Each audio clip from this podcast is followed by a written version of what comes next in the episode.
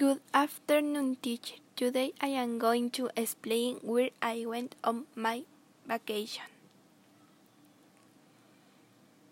My family and I left at 12 o'clock at night to bathroom. We went to Pelileo. There we parked our breakfast.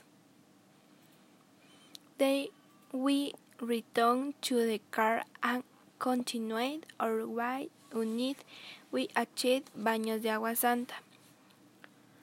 We got off to see Tungurahua volcano. Then we left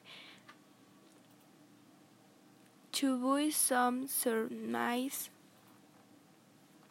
A tour of bathrooms also Puyo caught our attention to we bought it.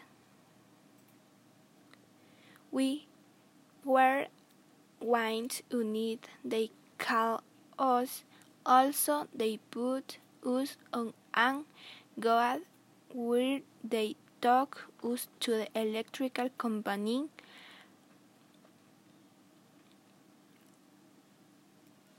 we were subtitled they use water to create energy that I have like to a place where there were many Java sweets be boat.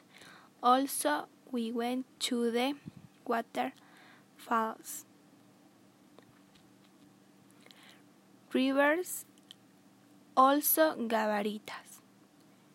The Puyo is located south of Quito and it takes about two hours, also 54 minutes.